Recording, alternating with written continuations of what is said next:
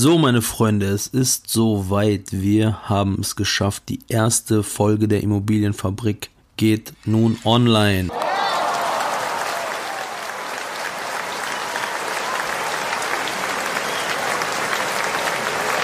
So, es ist soweit. Wir haben sehr, sehr, sehr lange über Instagram darüber gegrübelt, ob wir das machen sollen oder ob wir es nicht machen sollen.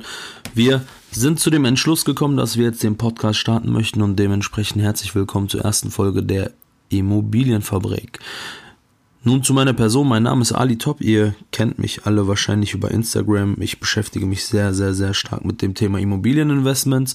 Dementsprechend habe ich da auch zu den ein oder anderen Themen einige Informationen, die euch eventuell weiterbringen könnten. Dazu dann aber mehr im Laufe der weiteren Episoden, die wir dann auch so ausrichten werden, wie ihr es euch natürlich wünscht. Denn äh, Ziel dieser ganzen Geschichte hier ist es, euch alle mit dem nötigen Wissen auszustatten, um die weiteren Immobilieninvestments oder auch sogar euer erstes Immobilieninvestment starten zu können, so dass ihr tatsächlich dann auch den Weg in die Kapitalanlage oder in das Eigenheim bestreiten könnt. Grundsätzlich dafür dann auch erstmal die Info. Das heißt, wenn ihr irgendwelche Fragen habt im Hinblick auf Immobilien, im Hinblick auf den Kauf der ersten Immobilie, im Hinblick auf wie bewerte ich eine Immobilie? Wie bekomme ich die richtige Finanzierung? Wo habe ich die richtigen Finanzierungspartner? Worauf sollte ich achten? Oder dergleichen haben wir eine E-Mail-Adresse für euch eingerichtet, über die ihr uns dann Fragen stellen könnt, wo wir euch dann auch die entsprechenden Kontakte weiterleiten können aus unserem Netzwerk, mit dem wir zusammenarbeiten, sodass ihr dann vollumfänglich ausgestattet seid und alle Möglichkeiten nutzen könnt, uns zu kontaktieren, sodass wir da für euch dann eine helfende Hand sein können und gemeinsam den Weg zu der Immobilie oder zu eurem Eigenheim ähm, bestreiten können. So, nun kommen wir auch zu dem Hauptaugenmerk dieser Podcast-Folge, nämlich euren Fragen, welche ihr uns oder welche ihr mir persönlich auf Instagram im Rahmen einer Fragerunde gestellt habt. Ich habe, und das werden wir auch in naher Zukunft weiterhin so beibehalten, den ersten zehn, die mir da persönlich eine Frage stellen, die Möglichkeit gegeben, dass die im Rahmen dieser Podcast-Folge beantwortet werden. Ähm, nun ist es so, ich ähm, könnte das Ganze so machen, dass ich jede Frage willkürlich äh, drauf los beantworte. Das würde allerdings hier den Rahmen sprengen. Dementsprechend habe ich tatsächlich das Ganze so gemacht, dass ich das auch ähm, beschränkt habe auf die ersten zehn Leute. Und ähm, fangen wir an mit Frage 1. Und zwar möchte hier jemand wissen, was hältst du von Gewerbeimmobilien? Die Frage kann ich ganz simpel und ähm, ganz klar auch beantworten. Gewerbeimmobilien sind kein Investmentmodell für Einsteiger. Um in Gewerbeimmobilien zu investieren, musst du meiner Meinung nach definitiv mindestens ein fortgeschrittener Investor sein, sodass du hier schon einige Erfahrungen hast und ähm, auch auf diese zurückgreifen kannst. Denn die Problematik bei den Gewerbeimmobilien ist tatsächlich, dass es ganz, ganz, ganz viele Gestaltungsmöglichkeiten gibt, ähm, sei es äh, das Vertragliche oder auch wenn es pur um die Fläche geht. Also ein gut gemeinter Tipp von mir, wenn du in Immobilien investieren möchtest, dann fang bitte nicht mit Gewerbeimmobilien an. Dann kommen wir auch schon zur nächsten Frage, die da wäre, hast du eine Ausbildung zum Immobilienkaufmann gemacht? Nein, ich habe keine explizite Ausbildung zum Immobilienkaufmann gemacht. Mein Werdegang sieht so aus, dass ich ähm, nach der Oberstufe dann ähm, eine Ausbildung zum Kaufmann im Einzelhandel gemacht habe, die ich dann auch glücklicherweise von drei Jahren auf anderthalb Jahre verkürzen konnte. Und ähm, im Anschluss habe ich mich direkt für ein Studium des technischen Management und Marketings an der Hochschule Hamm-Lippstadt eingeschrieben und ähm, ja, den Weg gehe ich gerade. Bei der Frage hier kann ich mir vorstellen, dass das sehr, sehr, sehr viele von euch interessieren könnte. Und zwar stellt hier jemand die Frage, ab wann sich der Erwerb einer Immobilie im Hinblick auf die Vermietung lohnt.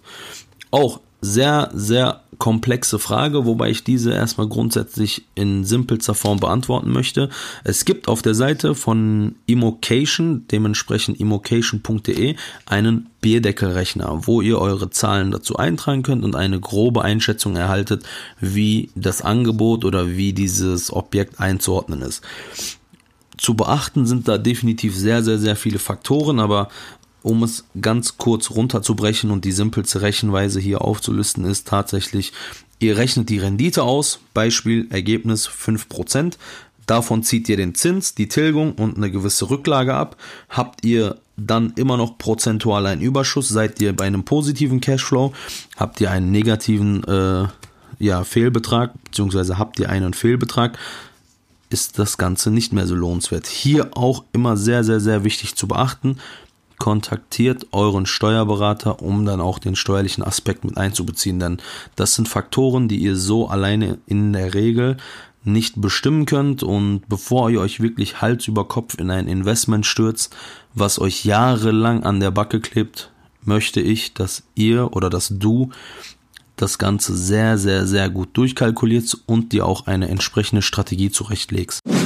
Kommen wir zur nächsten Frage, die da wäre Immobilie gleich Altersvorsorge.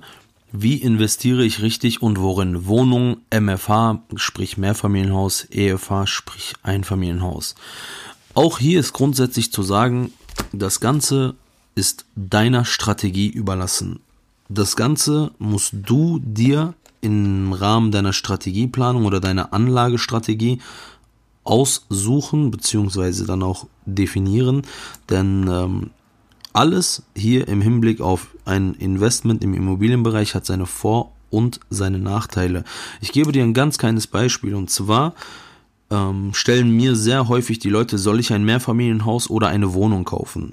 Dazu kann ich immer nur sagen, als Einsteigermodell, um auch die ersten Erfahrungen in dem Bereich zu machen, rate ich jedem, eine Immobilie zu kaufen in Form einer Eigentumswohnung, weil du hier wirklich deine ersten Erfahrungen sammelst, ohne wirklich viel, viel, viel Risiko einzugehen, denn es gibt eine Eigentümergemeinschaft, es gibt eine Instandhaltungsrücklage, das heißt, wenn irgendwann mal an der Immobilie etwas kaputt gehen sollte oder äh, in sich zusammenstürzen sollte, ist das Risiko nicht so hoch, wie wenn du ein ganzes Mehrfamilienhaus hast. Das heißt, wenn in einem Mehrfamilienhaus du eine Wohnung besitzt, ähm, haftest du immer nur mit deinen Miteigentumsanteilen. Das heißt, die Investitionskosten im Rahmen dessen werden auch nur im Hinblick auf deine Miteigentumsanteile anfallen. Wenn du allerdings ein ganzes Mehrfamilienhaus besitzt, was dich erstmal viel mehr Geld kostet, ähm, allerdings dann auch wieder viel mehr Mietertrag erbringt, ähm, haftest du vollumfänglich als eigene Person für den entstandenen Schaden und bist auch somit vollumfänglich dafür verantwortlich. Die nächste Frage, die uns hier erreicht, ist auch eine sehr, sehr, sehr komplexe und sehr, sehr, sehr schwierig zu beantwortende Frage zwar fragt uns hier jemand, was denkst du, wann sich der Markt wieder von den hohen Kaufpreisen erholt? Grundsätzlich ähm, ist es so, ähm, ich habe hierzu eine eigene Einschätzung und ähm, das ist wirklich nur meine Meinung. Das kann sein, dass du jetzt wirklich zehn verschiedene Leute fragst und zehn verschiedene Antworten erhalten wirst. Wir können alle im Hinblick darauf nicht in die Zukunft schauen und ähm, haben alle hierzu unsere eigenen Gedanken. Also, ich kann dazu nur sagen, der Markt definiert sich über Angebot und Nachfrage. Dadurch, dass die Nachfrage aktuell viel, viel, viel höher ist als das Angebot, was auf dem Markt herrscht, ist es tatsächlich so, dass die Kaufpreise extrem weit in die Höhe gestiegen sind. In absehbarer Zeit wird sich das meiner Meinung nach auch erstmal nicht ändern, wobei das Ganze ja auch gebunden an die Zinspolitik, ähm, ja, diese Fahrt meiner Meinung nach beibehalten wird. Über die ganze Thematik im Hinblick auf die Zinspolitik werden wir, beziehungsweise werde dann auch wahrscheinlich ich, im Rahmen des Podcasts Die Finanzfabrik eine eigene Folge zu äh, machen, sodass du dich dann ähm, auf dem Podcast intensiver mit der Thematik beschäftigen kannst. Nächste Frage lautet, glaubst du, die Immobilienblase kann in naher Zukunft wieder platzen? Dazu kann ich ähm, ja leicht schmunzeln, aber auch äh, simpel antworten. Meiner Meinung nach ist es so, dass dieser ganze äh, Bereich um eine Immobilienblase viel zu sehr aufgebauscht wird. Es gibt meiner Meinung nach keine großartige Immobilienblase in dem Sinne. Ähm, selbstverständlich gibt es am Markt immer wieder Objekte, die viel zu teuer angeboten werden, da halt einige wirklich das dicke Geld riechen und auch auf emotionaler Basis den Verkaufspreis bestimmen. Allerdings ähm, ist es tatsächlich so, wenn du dein Investment wirklich sehr, sehr, sehr detailliert und sehr durchdacht und sehr klug kalkulierst, wirst du niemals zu teuer einkaufen und ähm, deiner Strategie dann auch entsprechend investieren. Also wichtig, mach dir einen Plan, wie du vorgehen möchtest, entwickel eine Strategie und dann halte dich bitte konsequent an diesen Plan. Natürlich wird sich hier und da mal wieder ähm, die, die Richtung ein paar Millimeter nach links oder rechts bewegen. Hier kannst du aber immer wieder nachjustieren. Ganz, ganz, ganz wichtig ist, lass dich nicht verleiten von emotionalen Signalen. Handel äh, pur rational, rechne dir dein Investment so aus, dass es dir passt und investiere wirklich nur dann den entsprechenden Kaufpreis. Kalkulier lieber zu vorsichtig als zu gutmütig, denn Lieber habe ich ein paar tausend Euro beiseite und habe, sofern etwas passiert, das finanzielle Polster, als dass ich dann da sitze und dann mir den Kopf darüber zerbrechen muss, wie ich jetzt welches Geld auftreibe, um welche Instandhaltung oder dergleichen durchzusetzen. Jetzt ist hier noch die Frage aufgetaucht, was ich denn von dem Mietendeckel halte. Also grundsätzlich der Mietendeckel ist eine weitere Limitierung ähm, des Vermieters, um gewisse Rechte oder gewisse Möglichkeiten für die Mieter zu schaffen, wo ich dann allerdings auch wiederum ähm, nicht viel von halte, da dadurch die, die Gestaltungsmöglichkeiten am Markt einfach beschränkt werden. Die ähm, ja, Vermietermöglichkeiten werden eingeschränkt, so dass hier beispielsweise die Mieten in Berlin für die nächsten fünf Jahre eingefroren sind. Mögliche Modernisierungen dürfen nur oder höchstens ähm, mit einem Euro pro Quadratmeter umgelegt werden. Und ähm, dementsprechend ist das wirklich äh, meiner Meinung nach der Beschluss oder der Entschluss von sehr vielen nicht fachkundigen beziehungsweise von Fachfremden, ähm, die sich im Rahmen der, der politischen Initiative da besser darstellen möchten und auch einige Ergebnisse präsentieren möchten, ähm, wobei das meiner Meinung nach zu keinem großen Mehrwert führen wird. Hier kommt dann die nächste Frage rein, welche ich äh, leicht schmunzelnd beantworten muss. Ähm, und zwar fragt jemand, verdienst du damit Geld?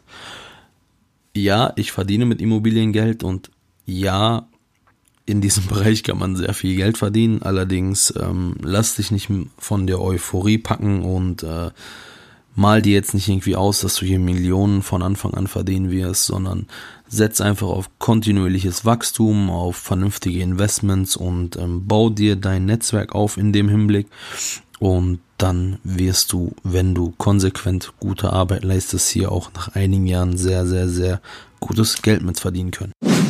Nun möchte hier jemand wissen, wie hoch der Arbeitsaufwand für die Instandhaltung, Pflege und Bewirtschaftung einer vermieteten Immobilie ist. Das Ganze äh, kann ich an meiner eigenen Situation erläutern. Äh, zum Monatsanfang kommen die Mieten auf die Mietkonten. Die buche ich dann innerhalb von ein paar Minuten auf die entsprechenden Nebenkonten um.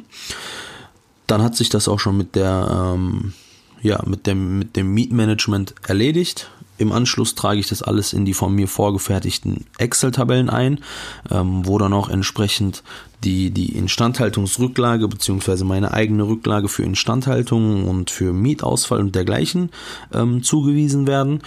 Und wenn ich dann damit fertig bin, hat sich das Ganze auch schon ähm, für den Monat erledigt, sofern keine ähm, spontanen oder ungeplanten Situationen sich ergeben ist es das wirklich an Arbeit gewesen. Natürlich wird es zum Jahresabschluss hinten dann nochmal ein bisschen stressiger, weil dann die Einkommenssteuererklärung und dergleichen folgen muss. Ähm, grundsätzlich hast du dann noch eine Nebenkostenabrechnung, die du dann alle zwölf Monate abrechnen musst und oder solltest. Und dann hat sich das Ganze auch schon erledigt. Also im Großen und Ganzen ist das eine sehr, sehr, sehr passive ähm, Einnahmequelle, wo du lediglich ab und zu nur noch verwalten musst und sofern du neue Investments tätigen möchtest, dann auch die neuen Investments planen und durchführen musst. Last but not least möchte ich noch auf die letzte Frage für diese Podcast-Folge eingehen. Und zwar fragt hier jemand, wie hast du in dieser Branche angefangen? Und äh, das ist eine Frage, die beantworte ich euch wirklich sehr gerne, weil ich sehr untypisch in diesem Bereich reingerutscht bin quasi. Ähm, das Ganze fing so an, dass ich im Januar 2017 eine E-Mail erhalten habe von meiner Hausbank, ähm, in der E-Mail war dann ein Exposé zu einer Immobilie, ähm, welche hier auch relativ nah in meiner Nachbarschaft lag oder immer noch liegt. Und ähm, ich war sehr verwundert, weil ich das Ganze immer nur in einem ganz kurzen Banktermin angesprochen hatte und ähm, ja, ich hatte schon im Hinterkopf, dass das Ganze in Vergessenheit geraten ist. Allerdings habe ich mich dann unverzüglich mit der entsprechenden Kontaktperson zusammengesetzt, habe das Objekt besichtigt und innerhalb von zwei Tagen gekauft. Und das war wirklich das erste größere Investment, was ich da in der Hinsicht getätigt habe. Ich äh, habe dann das Objekt umgebaut, weil es ein ähm, Zweifamilienhaus war, allerdings als Einfamilienhaus genutzt worden ist. Die Umbaumaßnahmen habe ich mit entsprechender Planung durchführen lassen und die zweite Wohneinheit dann entsprechend in Vermietung gegeben.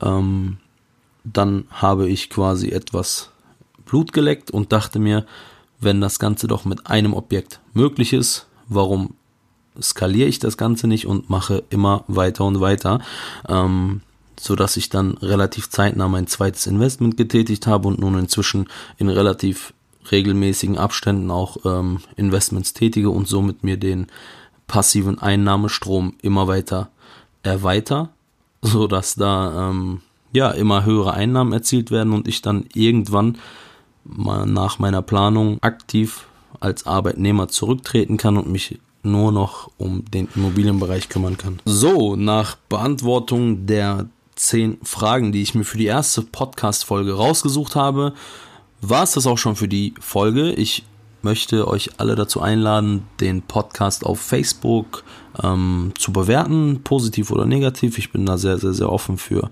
jegliche Art von Kritik. Und solltet ihr auch irgendwelche Fragen im Hinblick auf die Podcast-Folge oder auf Thematiken im Hinblick auf äh, Immobilien haben, schreibt uns eine E-Mail, kontaktiert mich auf Instagram ähm, und dann schauen wir mal, dass wir die Folge dann entsprechend mit den von euch gewünschten Inhalten füllen. Und mit den Worten verabschiede ich mich bei euch. Danke fürs Zuhören. Bis zur nächsten Folge. Auf Wiedersehen.